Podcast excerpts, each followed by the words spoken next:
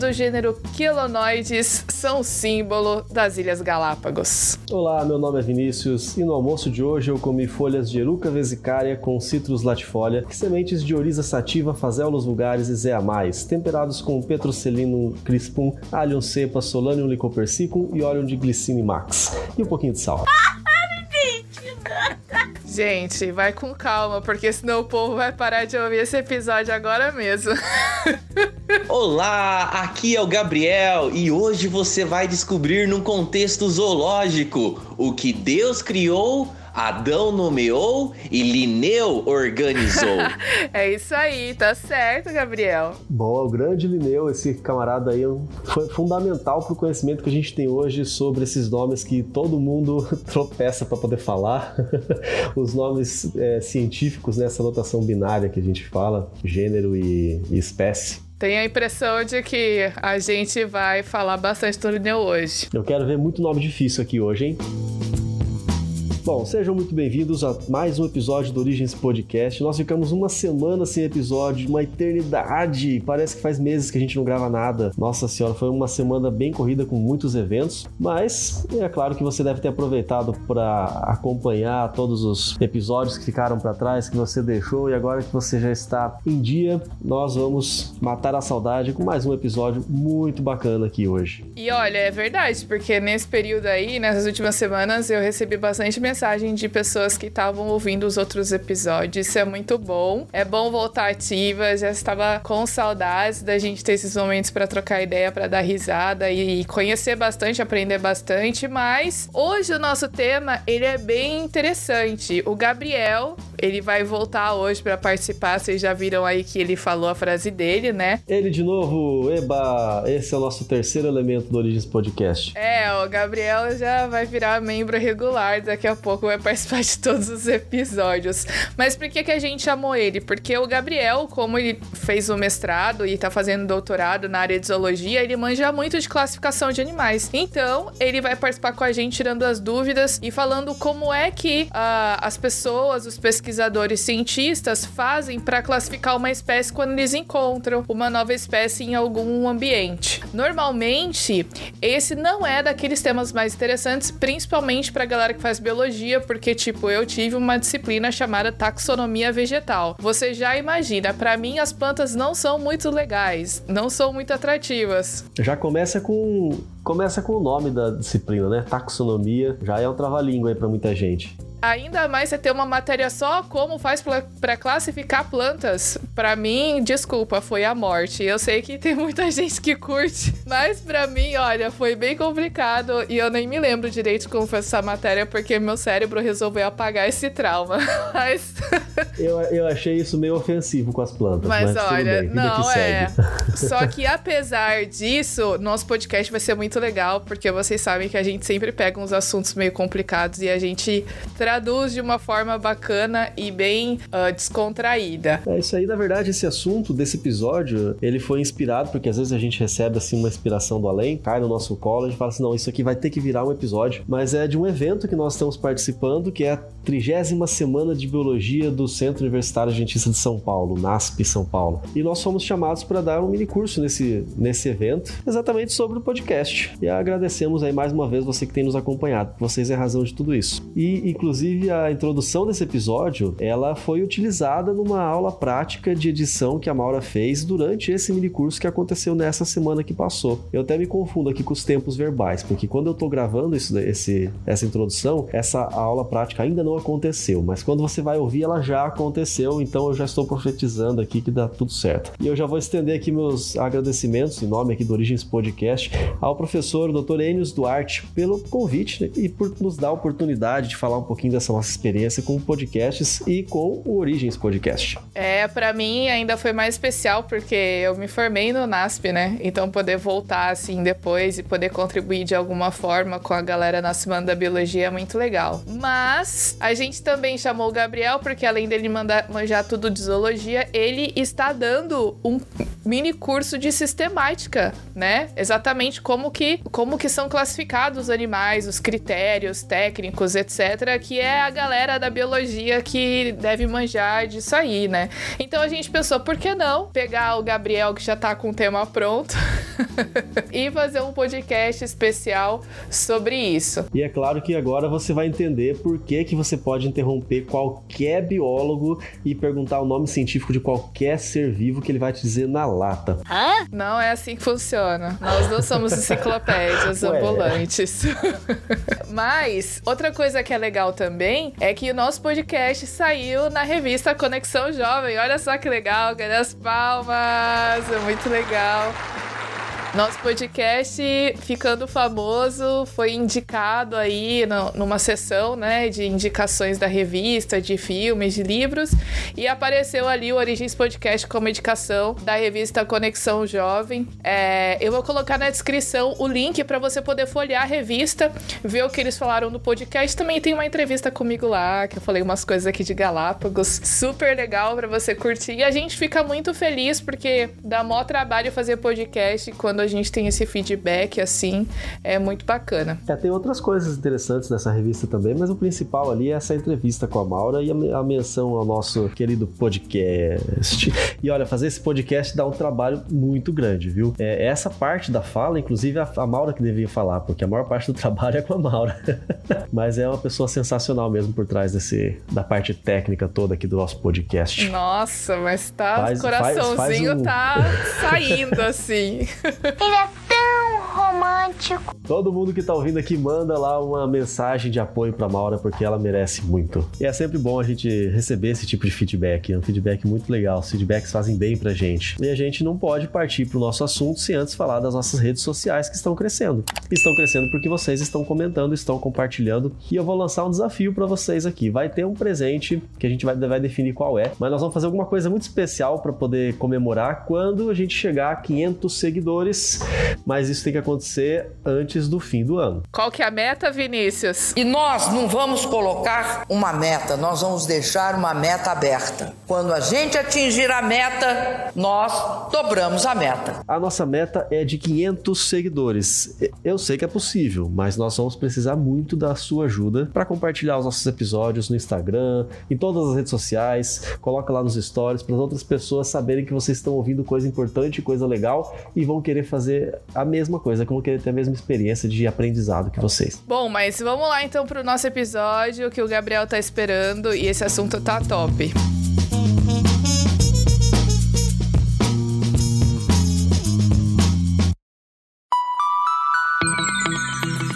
Muito bom, estamos aqui então com o Gabriel para falarmos sobre taxonomia ou classificação aí dos seres vivos. E a gente já vai começar de cara falando sobre aquela pergunta que a gente sempre gosta de falar pra que que eu vou usar esse negócio na nossa vida, na minha vida? Tipo, a gente tá dedicando o episódio inteiro sobre como que a gente classifica os animais. Então, por que que é importante a gente entender como tudo isso funciona? Muito bem, Maura, muito bem colocado. Para que que serve a taxonomia? A gente fica pensando, né?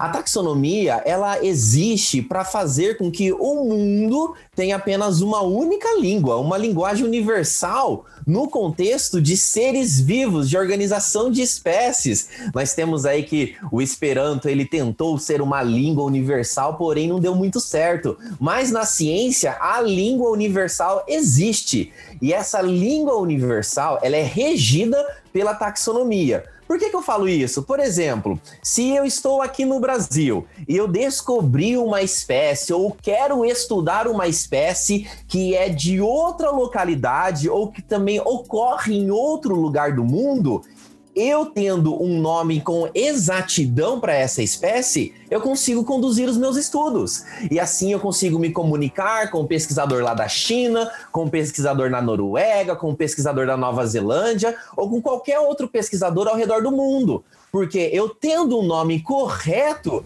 a gente consegue falar a mesma linguagem, mesmo estando e possuindo idiomas diferentes. Eu posso dizer assim que indiretamente nós somos beneficiados pelo sistema de taxonomia, porque uh, para que a pesquisa científica seja divulgada e para que haja uma comunicação efetiva entre os pesquisadores, troca de informação e até mesmo para se referir aos seres vivos, não só os animais, mas todos os seres vivos, eu preciso chamá-los de alguma coisa. E, e foi essa padronização que foi feita então. É, imagina, imagina você fazendo uma pesquisa que eu tô pensando é, sobre animais, sei lá, o leão. E é isso que o Gabriel falou. Tô trabalhando com leão aqui no, no Brasil, vou pra Espanha, é leão. Eu vou pra Inglaterra, é lion. Tá, o leão não foi talvez o melhor exemplo, porque o nome é tudo parecido. Mas vamos fazer de conta que é berinjela. Olha, vale, vale ressaltar isso aí que o Vinícius está falando. E é totalmente beneficiado. Por exemplo, vamos pegar um exemplo bem facinho então. O nome científico do cachorro é Canis familiares. Porém, nós estamos tratando de apenas uma única espécie. A gente tem aí diferentes raças, centenas de raças, porém todos são apenas uma única espécie.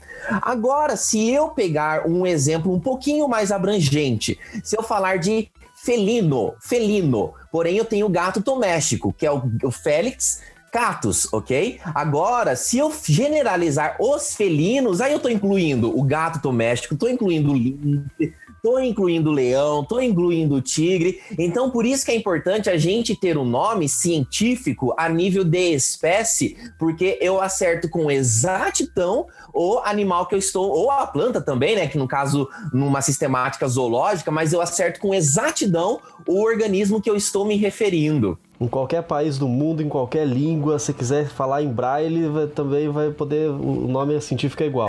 Toda, qualquer país, qualquer idioma, o nome científico é o mesmo. É uma linguagem universal que você consegue se comunicar em outros idiomas. Mas tem outros termos também que o pessoal acaba se confundindo, né? Vamos, vamos tentar desmistificar isso daí, porque taxonomia é um termo. Você falou agora há pouco sistemática. Que outros termos tem relacionados com isso e, e tudo significa mesma coisa ou não? Explica aí. Perfeito, Vinícius. A gente tem algumas palavras que as pessoas pensam que são sinônimos. Exemplo, nós temos nomenclatura, nós temos taxonomia, nós temos classificação, nós temos sistemática. Se a gente pegar apenas essa última palavra que eu falei, sistemática, o que é uma pessoa sistemática? É uma pessoa regrada, né? Uma pessoa policiada, tem horário para começar, horário para terminar, tudo certinho. Mas vamos um pouco aí desmistificar esses termos.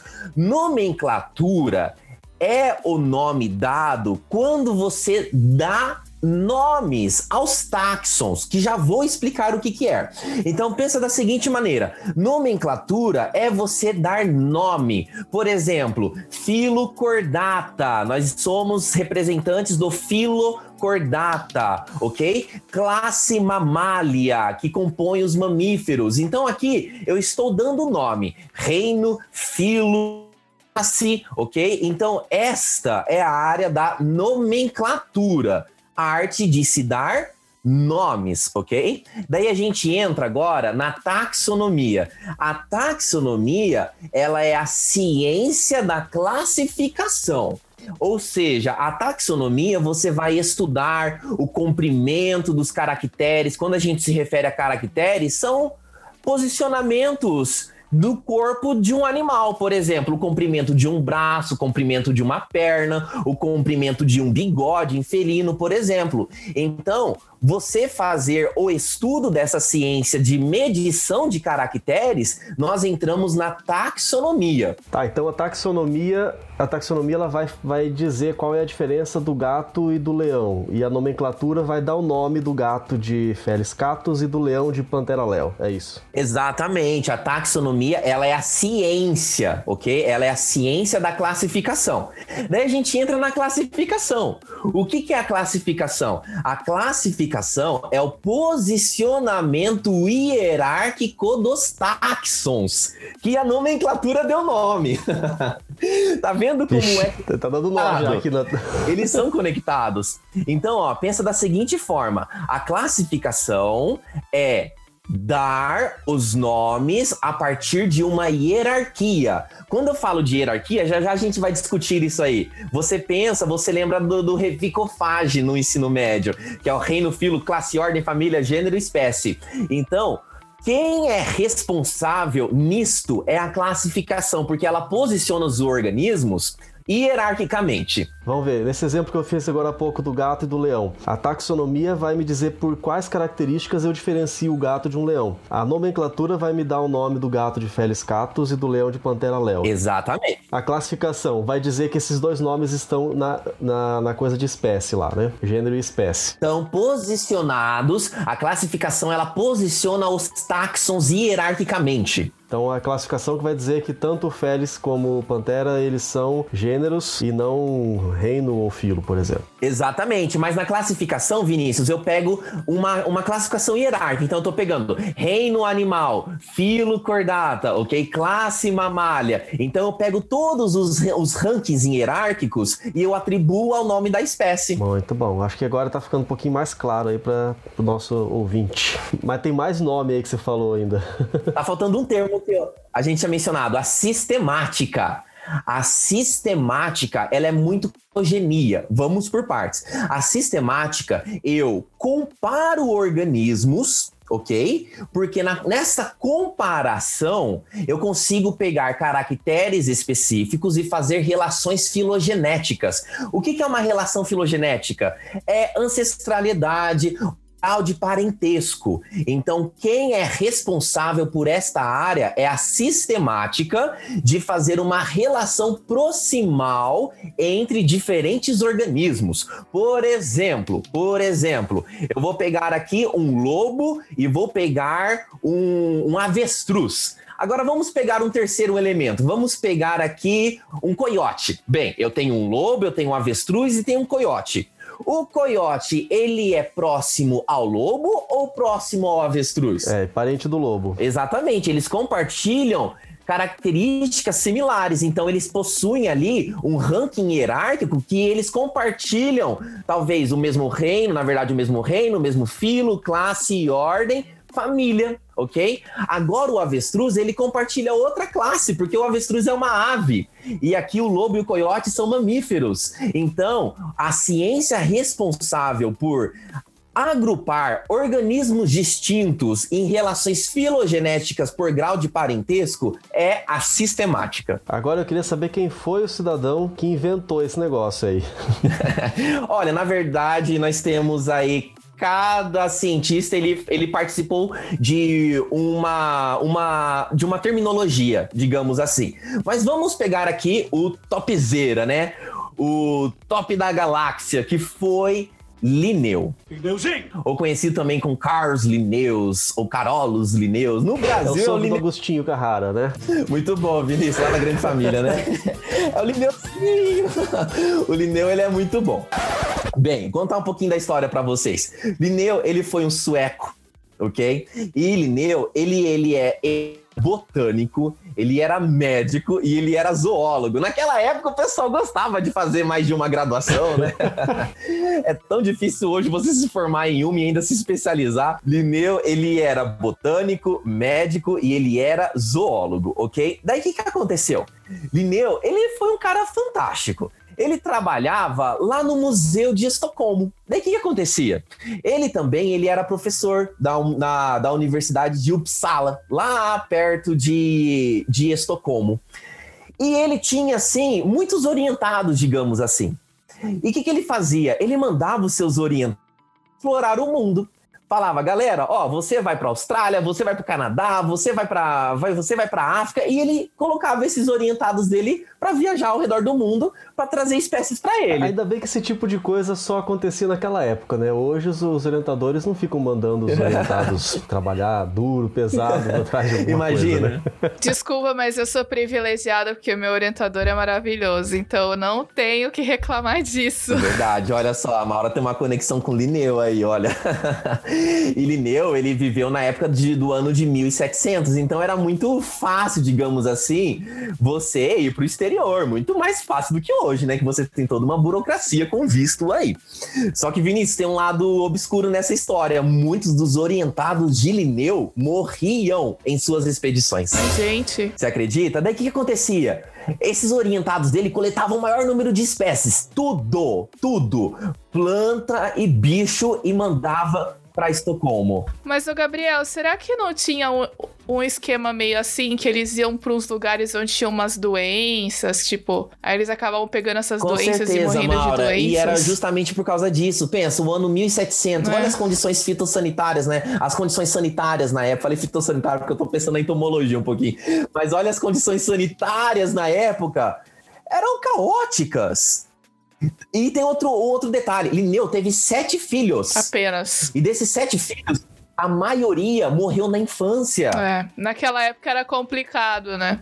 Era complicado. Exatamente. É, eu ia fazer uma piada agora sobre o fato dele ter esse monte de filho, mas eu acho que o clima tá meio Pesado. pesado pra isso. É, o Vinícius ia falar alguma coisa de televisão. Mas voltando aqui.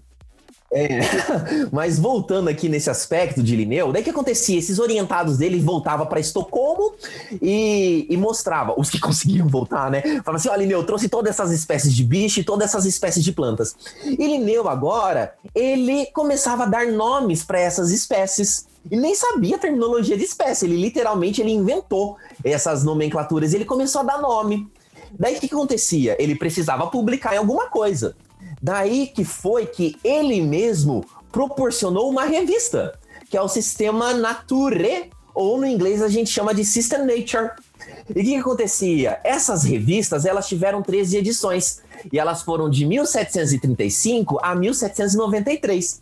Então Linneu, ele coletava os animais, coletava as plantas, registrava e publicava. E vocês sabiam, acho que isso vai pegar vocês aí de surpresa, vocês sabiam que o, o Kraken, ele foi registrado nesta revista? É mesmo? É sério, o Kraken, ele foi registrado. Só que Linneu... Tá, explica o que, que é o Kraken, porque tem gente que não sabe o que, que é, Gabriel. Olha, pra explicar, eu vou pedir pra Maura, pra Maura colocar aí a música do Piratas do Caribe. Gente, o Kraken, ele era uma criatura nórdica. Mitologia, né? Mitologia nórdica. Então aí nós tínhamos que era um cefalópode. Cefalópode a gente agrupa os polvos, as lulas, ok? As sérpias, os náutilos. Pega o polvo e a lula, que é bem parecido com o Kraken, que foi uma criatura mitológica. E nórdica. E o é aquele Kraken. tempo que o pessoal ficava com medo de ir pro oceano porque achava que tinham monstros e tudo mais, incluindo o Kraken, né? Exatamente, com tentáculos que destruíam as embarcações. Daí, gente, para pra pensar. O ano é 1700. Você está escutando aí de navegantes. Ah, eu encontrei um monstro. O Linneu tava publicando tudo naquela época. Ele, opa! Eles descreveram que tinha tentáculos. E Linneu, ele designou um nome científico pro Kraken. Ele colocou de microcosmos marinos, como cefalópode. Mas Linneu, ele colocou um, um entre aspas assim: Olha, eu ouvi a história, mas eu não vi este animal. Então o Linneu, ele tava. O Linneu, ele tava tão empolgado nessa onda de ficar publicando, publicando animais e também plantas, que ele aproveitou e registrou o Kraken também, vai que é verdade. Só que o que acontece, Mauro e Vinícius? Nas próximas edições eles retiraram o Kraken. É, tipo assim, meio complicado, né? Aham. Tanto que na primeira edição de Linneu, ele tinha lá a classificação de reino animal, reino vegetal e reino mineral. Daí as, as edições foram acontecendo, ele colocou um paradoxo, escrito Monsters. E ele ali ele tinha colocado Maravilhoso. Não, Linneu seria um geek hoje, com certeza. totalmente. Ele colocou a Hydra, ele colocou o Kraken, mas depois retiraram tudo. Falei assim, ah, deixa eu tirar, senão o pessoal vai pensar que eu tô meio brisado É, a- aqui. é o grupo do vai que existe, se existe, tem aqui.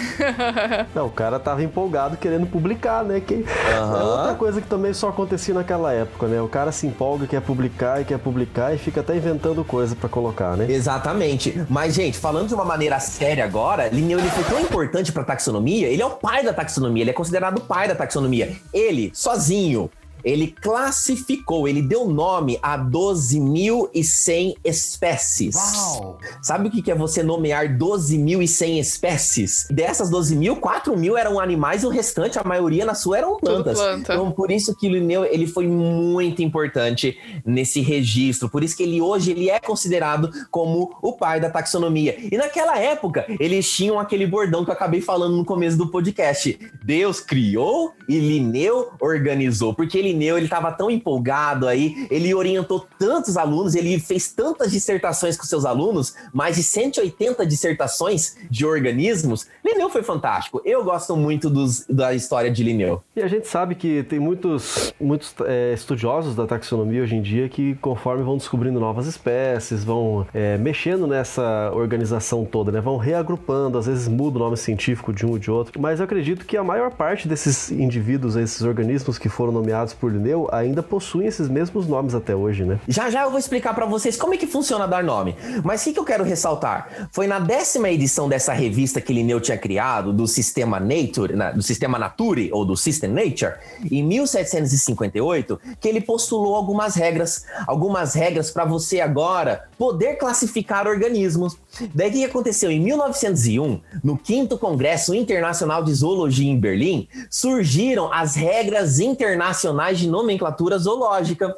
Ou seja, a partir de 1901, o mundo começou a falar a mesma linguagem, uma linguagem universal, para você trabalhar com organismos, para você falar a linguagem de classificação de organismos. E o que, que aconteceu?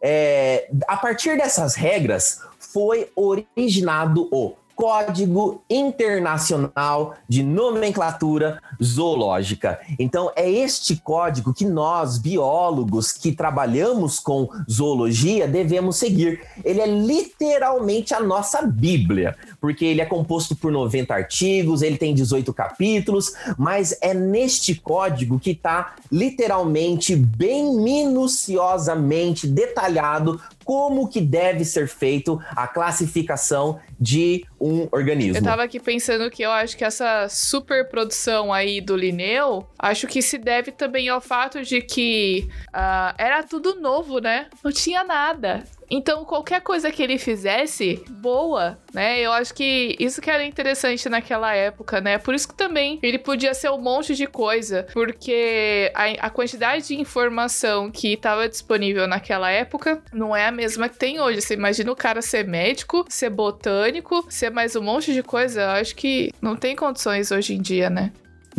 Foi fantástico, Maura, fantástica a contribuição dele, justamente isso que você falou. Por ele ter essa oportunidade de trabalhar em excesso, né, ser um workaholic, ele contribuiu e muito para a ciência da taxonomia. Linneu, como eu disse, é o pai da taxonomia. Então, você já falou aí que o Código Internacional, então, da nomenclatura, nomenclatura zoológica é a, aquele documento que deve ser seguido para todo mundo que quiser dar o nome ou achou uma nova espécie, como é que eu vou fazer para é, dar o nome e classificar? Agora, vamos comentar um pouquinho como que atualmente a gente coloca e dá essa classificação, porque teve uma época que era por diferenças anatômicas, por exemplo, certo? Só que hoje a gente sabe que a biologia molecular e a genética está extremamente avançada e uma das principais coisas que são usadas para é, estabelecer grau de parentesco entre os animais e não sei, talvez classificar,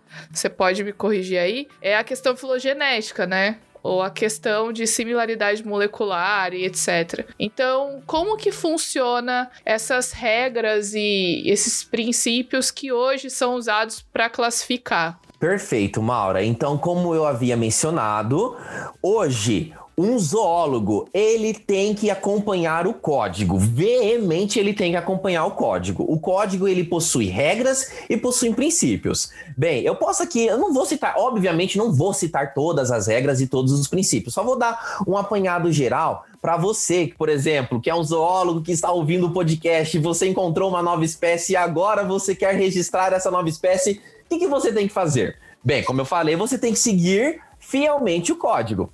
Algumas regras desse código são que todo nome científico que você vai designar, ele é em latim. Seja um nome já existente ou seja o nome que você vai criar. Se você for criar, você vai criar esse nome em latim. Então, essa é a primeira regra. Mais algumas regras que nós temos. Para você dar o nome, você tem que seguir o princípio da nomenclatura binominal. Ou seja, toda espécie vai ter dois nomes: um nome genérico, correspondente ao gênero, com letra inicial maiúscula, e um nome sim, e um nome específico, referente à espécie, com letra minúscula. Então, todo que é o conhecido animal. epíteto, né? Exatamente. Pelo menos na nomenclatura binominal do Código Internacional de Nomenclatura Zoológica, uma espécie ela tem dois nomes, ok? Que é o gênero e a espécie. O ser humano, qual que é o nome da nossa espécie? Homo sapiens, ok? Eu vou falar um exemplo que eu gosto muito, louva a Deus. Mantis religiosa, um exemplo de um louva-a-Deus, porque nós temos aí várias espécies de louva-a-Deus. Então essa é uma das regras. Esse Mantis, ele é religioso. Ele é religioso porque esse sobrenome religiosa, espécie, foi dado pela de- devido à posição da mãozinha dele, as pernas anteriores que fazem o formato de oração. Tá orandinho? O louva-a-Deus recebeu o nome popular Legal. e o nome científico por causa das suas mãozinhas lá orando. Acho que ele fazia oração antes de fazer refeição, né? Não é esse que ele a fêmea se alimenta do macho depois da, da cópula? Como é que é o esquema? Aham, Não é uma regra geral, mas tem existe isso sim, esse comportamento.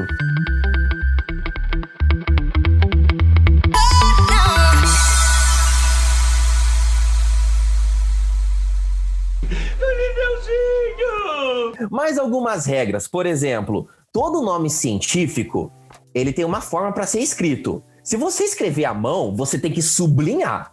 Agora, se você for escrever digitado, você vai colocar em itálico ou vai colocar em negrito. Ele tem que estar em destaque, né? É regra.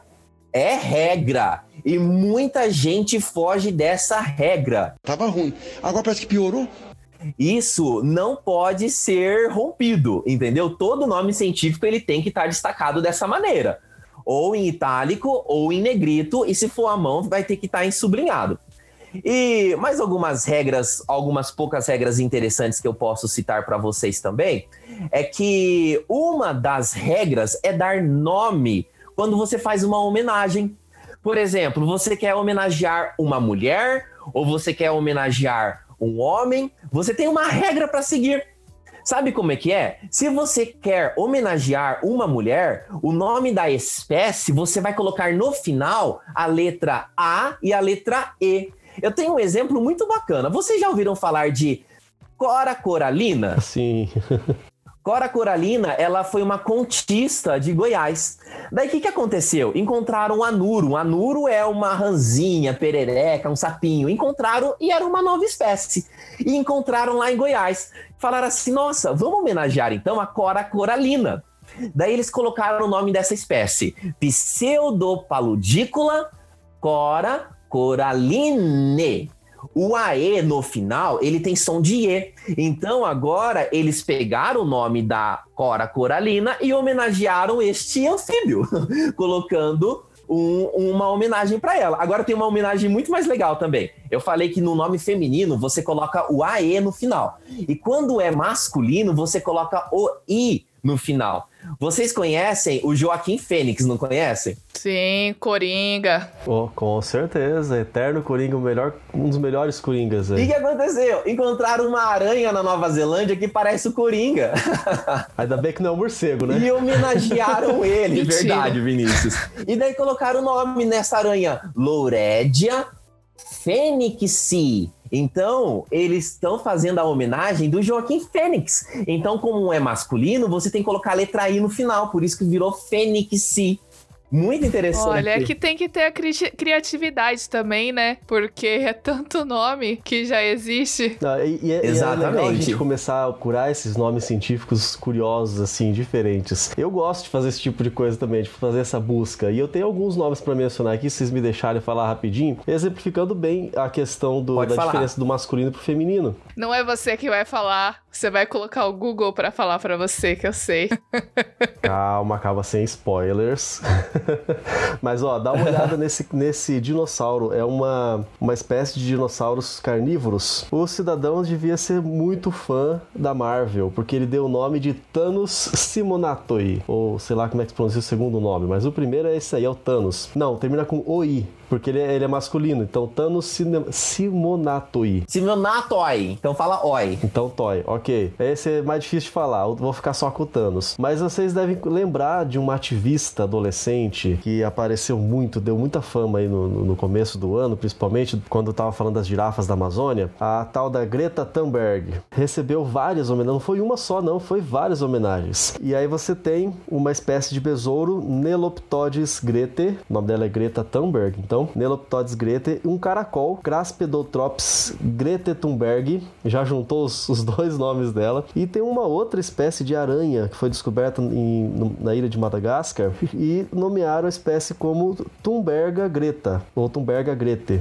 Três espécies aí encontradas esse ano que fizeram o- a homenagem aí para essa adolescente ativista. Mas não só pessoas, né? Pode ser nomes de lugares. Eu gosto de falar um exemplo sempre que eu menciono dinossauros, um exemplo de um dinossauro, aliás, não é nem um dinossauro, é um pterossauro aqui do Paraná, foi encontrado em Cruzeiro do Oeste, num dos, um, um dos maiores sítios paleontológicos para pterossauros que a gente encontra no Brasil. E o nome do lugar, ele homenageia, o nome do lugar não, o nome do pterossauro homenageia o lugar e homenageia uma pessoa. Ele foi denominado Kaiowajara Dobruski. Então se termina com I, homenageou um homem, mas o gênero Kaiowajara, ele homenageia o local, porque o nome da formação geológica onde ele foi encontrado é a formação Kaiowá, então Kaiowajara. E Dobruski, com dois Is no final, porque o dono da propriedade se chamava Dobruski, o sobrenome dele era esse. Então ali você já tem uma homenagem ao local e uma homenagem à pessoa. E eu acho que é nesse, nesse contexto que eu vou colocar daqui a pouquinho para falar o Google, porque eu não vou conseguir.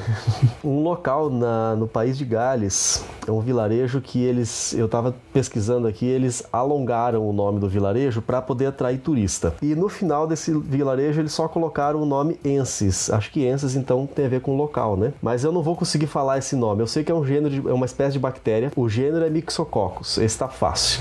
Mas agora você vai ouvir, eu não consigo mencionar isso e dar risada. Mas uh, nós vamos colocar aí para você ouvir o Google Tradutor tentando ler esse nome monstruoso. Ele vai entrar pro Guinness Book como o nome mais longo de uma espécie com 73 letras. Ouve aí para você ver como é que é.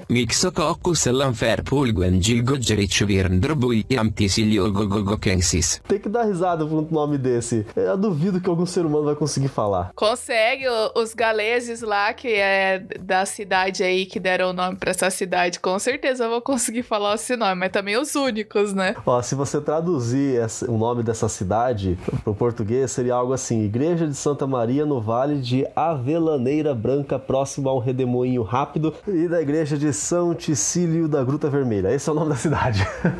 Nossa, quanta criatividade, hein? Nossa, haja E o- E o criatividade. pessoal dos pesquisadores que encontraram a bactéria vão usar isso ainda para dar nome científico, pelo amor de qualquer coisa. Mas é. Gabriel, eu ainda tô com uma dúvida. Porque, tipo assim. Bom, eu, eu sei que você já participou aí do. Da, da categorização de uma nova espécie, né? Ou eu tô errada? Tipo, que, que você- vocês publicaram um artigo descrevendo uma espécie nova, isso, é eu isso? publiquei um artigo relatando uma espécie nova no Brasil, mas que já foi registrada em outro lugar. Ah, ok, ótimo. Então o que eu quero saber é o seguinte: vamos imaginar então que a gente tá. Tô, tô em Galápagos, certo? A gente tá aqui, de repente, fazendo trabalho de campo, não sei, e a gente encontra um inseto que a gente não. Tipo, você é especialista, e aí eu não lembro de ter visto esse inseto aqui. Aí você coleta esse inseto, leva ele pro laboratório, ou enfim, pra universidade, e aí você descobre que não tem descrição de nenhum animal que tem as características que ele tem. Aí você fala, ah, beleza, então acho que a gente descobriu uma espécie nova. Ou seja, o que eu quero perguntar é: como que eu sei que esse inseto que a gente descobriu não foi é, descrito e não tem, ele não faz parte de nenhuma espécie? A partir do momento que eu descubro que ele é uma espécie nova, quais são os critérios e as características que eu uso para classificar, para dar nome para esse animal e até chegar lá no nível tipo reino, filho, nananã, até chegar no gênero na espécie. Perfeito, Maura. Olha, tem um processo que ele também é um princípio, ok? No Código Internacional de Nomenclatura Zoológica, a gente tem o princípio de tipificação. Então, você, vamos supor, você está caminhando e você encontrou um grupo de espécies novas. E o que, que acontece? você viu que você, como uma bióloga, você procurou nos catálogos, nos seus guias, você viu que essa espécie não foi classificada ainda. Então você tem aí a chance de poder classificar ela. Então agora você tem umas etapas para seguir. Primeiramente, você vai coletar esses organismos. Então, você vai coletar esses organismos desta população. E é muito importante você dividir estes organismos em séries. Na biologia, na taxonomia, nós chamamos de séries tipo. Por exemplo, Maura, você encontrou um inseto diferenciado aí em Galápagos. Então você deixou o primeiro grupinho de uns 10 insetos aí no Museu de Galápagos. Daí o segundo grupinho você vai mandar para o Museu de História Natural lá dos Estados Unidos. E o terceiro grupinho você manda para o Museu de Zoologia de São Paulo. Então agora você tem a mesma espécie separada em três locais diferentes. E, esses, e, essas, e nessas localidades elas são chamadas de série tipo. Daí o que, que acontece? Você obrigatoriamente você está com a sua série tipo, a primeira que você está com ela em Galápagos. Daí você, desta série tipo, você vai escolher um organismo e ele vai se chamar holótipo.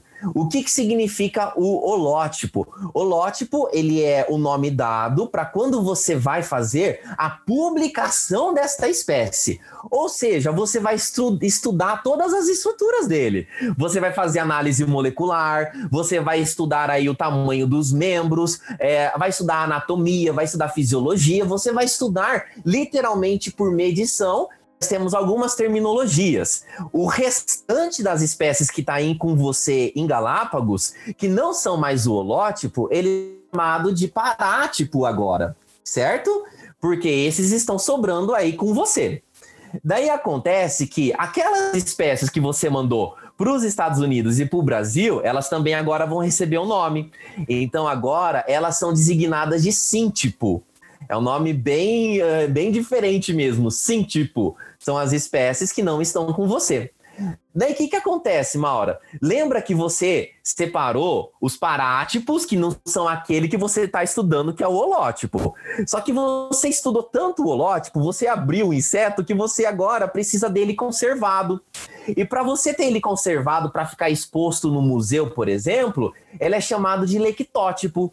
Daí o que, que vai acontecer? Você vai escolher um parátipo, que é aqueles restantes, que não é o holótipo, e esse lectótipo vai ser o exemplar, que vai dar o nome do taxon, que é o que muitos museus têm ele guardado. Daí o que, que acontece? Ainda não para por aí, é um pouquinho mais complexo. Ainda nós temos parátipos remanescentes, e eles são chamados de paralectótipo. Olha como é complexo as, as terminologias quando a gente tá. Se você tá pensando em dar uma pausa nesse podcast e não ouviu o resto dele, por favor, dá uma chance pra gente. ou, ou, então a pessoa vai voltar esses últimos minutos e vai ouvir umas 10 vezes pra poder entender pra, onde que para uma piada, aí. De para, parar, tipo, paralectó, tipo, muito bom. Aí, gente, eu prometo, tá faltando a última terminologia. Por que que vocês acham que é importante quando você descobre uma espécie, distribuir ela para museus diferentes? Por que, que é importante se a Maura encontrou uma espécie de inseto ficou com o estudo dela em Galápagos, só que ela mandou uma para os Estados Unidos e uma para o Brasil. Por que, que será importante eu ter espécies, em, a mesma espécie, mas em outras localidades? Vocês têm alguma ideia? Vai que ela achou lá, mas não é novidade, vai que já existe por aqui, né? Então, quando chegar aqui, o pessoal vai falar assim: ó, já conheço essa espécie. Na verdade, a resposta para isso é muito mais simples do que isso. Sabe para que, que é? Preservação. Sabe do que? Quando você perde um holótipo e um lectótipo como? Por incêndio. A gente não teve um incêndio no Museu do Rio de Janeiro, o Butantan já não foi incendiado. Quando você tem incêndio ou qualquer outra catástrofe que você perde aí, infelizmente, holótipos e lectótipos que essas terminologias que a gente falou que você está descrevendo uma nova espécie, você precisa buscar agora em outros lugares que ainda bem você mandou para fora. Daí, por exemplo, quando você perdeu o holótipo e o lectótipo, você precisa deles agora, porque como é que você vai ter uma espécie registrada e ela foi perdida? Então, estes novos organismos que você pode buscar de outras localidades que vão substituir o holótipo e o lectótipos, eles são chamados de neótipo. Agora, uma coisa eu vou afirmar para vocês. Todas as espécies do mundo catalogadas possuem um lectótipo em museu. Daí eu pergunto para vocês, qual é o nome da nossa espécie? Não é Homo sapiens? Então significa que nós temos um lectótipo em museu? Sim. Existe um ser humano no Museu da África, porque ele que é o lectótipo, é a partir dele que deu o nome de Homo sapiens. Que doido. Agora eu fiquei com vontade de conhecer esse ser humano aí. Vou ter que ir pra África para poder conhecer. Tá no museu, tá no museu. Por isso que o museu é importante. Ah, mas ainda assim eu ainda tô com uma dúvida. Tipo assim, hoje em dia, quais são uh, as características usadas para, por exemplo, talvez a gente esteja entrando aqui na filogenia, não sei, mas para estabelecer grau de parentesco. Então, teve uma época que era só é, semelhança anatômica, fisiológica. E hoje, o que, que principalmente é usado? É a, a genética, molecular? Exatamente, Mauro. Isso que você falou, antigamente eles atribuíam-se da fenética. Fenética é similaridade. Mas, gente, todo peixe possui uma barbatana, possui é, uma, barba, uma, uma nadadeira pélvica, uma nadadeira caudal, uma nadadeira dorsal, ventral e anal. E, e se eu pegar todos os peixes, vou agrupar e falar assim, ó, é a mesma espécie? Não, não é. Então, por isso que a fenética ela é artificial, ela não existe mais, ela não é mais utilizada para você comparar organismos por similaridades, porque isso você vai ocorrer aí muitos erros né? A gente tem várias espécies de macacos, por exemplo, mas eu não posso, todos os macacos, por mais que eles se pareçam, não posso falar que ele é uma espécie única. Daí que a Maura bem falou, aí a gente entra na filogenia de caracteres, principalmente pela molecular, como por sequência de nucleotídeo, por DNA barcoding, a leitura pelo código de barra da sua sequência de nucleotídeo. Quando você pega exemplares, diferentes amostras, você tem uma leitura do grau de parentesco. Então, aí sim entra a filogenia. A filogenia, ela consegue fazer a relação de grau de parentescos entre espécies diferentes e espécies que foram descritas, ok? Mas tudo isso, elas são dependentes da sistemática, que é essa ciência de classificação. Muito legal. Bom, eu, eu acho que basicamente a gente falou as coisas importantes a respeito da taxonomia, né? E, enfim, tudo que é necessário para classificar hoje, atualmente, esses animais na sua determinada espécie. Mas é, eu, só, eu só queria comentar agora no final é, uma coisa interessante, e agora puxando um pouquinho aí para a questão criacionista que uh, a gente falou um pouco sobre isso no episódio 16, na primeira e na segunda parte, e tem uma confusão em que muitas pessoas, ao ler a Bíblia, por exemplo, veem a palavra espécie e acham que a palavra espécie tem o mesmo significado que tem hoje, mas a gente acabou de discutir que a espécie, o significado atual, é, foi aquela que foi estabelecida inicialmente por Linneu, né? É, hoje, às vezes, você vê muita discussão sobre o próprio significado da, do termo espécie. Né? Imagina você querer ainda é. Misturar isso daí com algo de muito tempo antes do próprio Linneu, né? Isso, então, uh, só fazendo esse adendo de que tu, todas essas regras, todas essas coisas que a gente falou hoje é atual, não é, não são coisas que existiam na época em que foi escrito a Bíblia. Então, por causa disso, tem várias uh, consequências da interpretação desse termo no relato que tá lá no Gênesis, mas eu acho que isso a gente pode falar no outro episódio, né? Mas eu acho importante a gente fazer essa ressalva. Eu acho que é a mesma coisa, por exemplo, é, é até uma espécie de anacronismo a gente pegar um termo de hoje e tentar encaixar no que foi escrito há milhares de anos atrás. E é igual falar, ah, não tinha dinossauro, né? Sei lá, Deus não criou dinossauros, tipo. Que não aparece dinossauro na Bíblia, né? É, não tinha essa palavra. Também não, apa não aparece a palavra girafa na Bíblia, então quer dizer que Deus não criou a girafa. Não, mas você vê uma confusão muito grande, tem gente que até usa isso para criticar a Bíblia, fala assim, nossa, como a Bíblia é falsa, lá não sei aonde, lá vai dizer que o morcego é uma ave, não sei o que, morcego não é ave, morcego é mamífero. Bom, depois de Lineu isso ficou claro, né?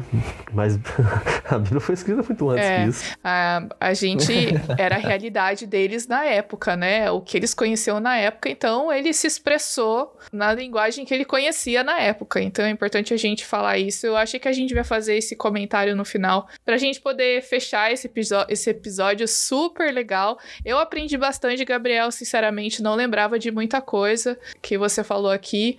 Não lembro de na faculdade ter tido uma aula sobre como que faz pra classificar o animal, todos esses nomes que você falou, que desculpa, eu já esqueci.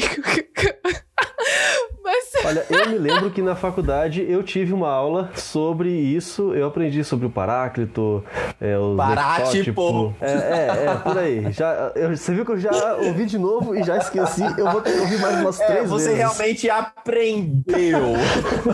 Então, assim, é, eu, eu acho interessante, por isso que é legal a gente falar com o especialista, né? Tipo, você, especialista nisso aí, pra gente aprender como as coisas funcionam, né? Não é que, tipo assim, ah, depois desse podcast a gente tem que saber é, sair sabendo tudo igual o Gabriel. Mas eu acho que é importante pra gente entender o conceito que quando você acha uma espécie, não é tão fácil assim você pegar e dar um nome pra ela. Tem uma padronização e eu acho que isso é importante, que isso faz parte da ciência, né? Toda essa padronização e esses requisitos e critérios são critérios científicos que foram criados por causa do conhecimento científico e de padronização do, do que os cientistas é, tiveram um consenso a respeito e foi feito. Então eu acho interessante. É, e ainda vale ressaltar que tudo isso que a gente falou aqui, Maura, foi numa padronização. é, Na verdade, deu uma breve pincelada, porque se fosse explicar tudo, nossa, seria umas 24 Não, é- é uma horas de disciplina. podcast. Exatamente, é uma disciplina, taxonomia.